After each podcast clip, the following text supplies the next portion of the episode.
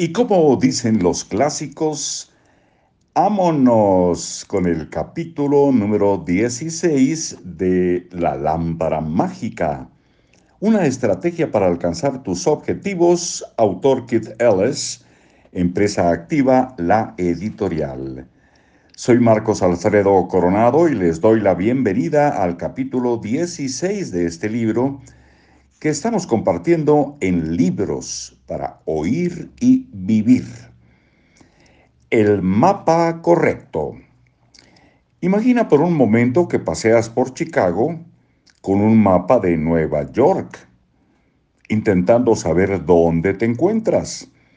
Nada está donde te lo esperas.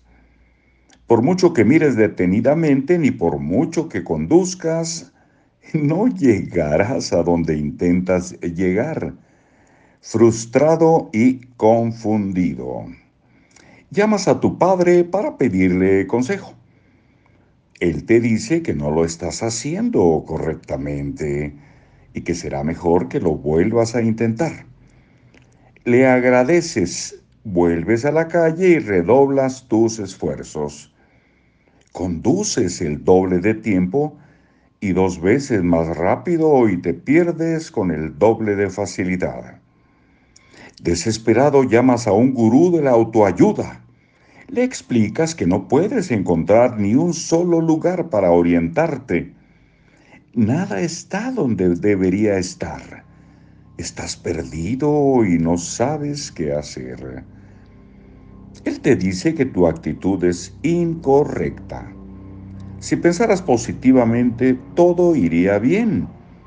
Cuelgas, corres a una librería y compras el último éxito de ventas sobre el pensamiento positivo. Lees y te quedas tan confuso que no puedes ver con claridad.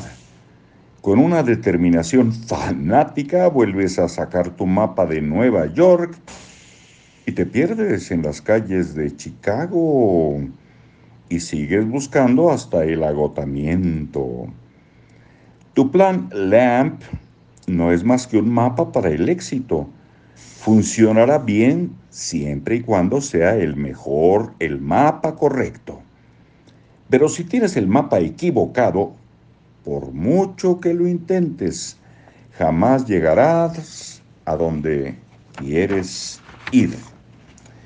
La próxima vez que te encuentres frustrado, exhausto, después de haber trabajado hasta el agotamiento sin ningún resultado, no intentes definir tu actitud o tu ética de trabajo. Define tu mapa. He aquí algunas preguntas que te ayudarán. ¿Es presentable tu deseo? ¿Persigues lo que quieres o persigues lo que no quieres? ¿Has sido lo bastante específico en tu definición? ¿Puedes controlar lo que deseas? Ya conoces el ejercicio. Si no lo recuerdas, vuelve a los pasos enumerados en el capítulo 4 y asegúrate de que tu deseo sea presentable. ¿Acaso está este deseo es lo más importante en que te puedes centrar en este momento? Quizá tus prioridades han cambiado. Vamos a enumerar esta, este listado de asegúrate de que tu deseo sea presentable, pero lo haremos posteriormente.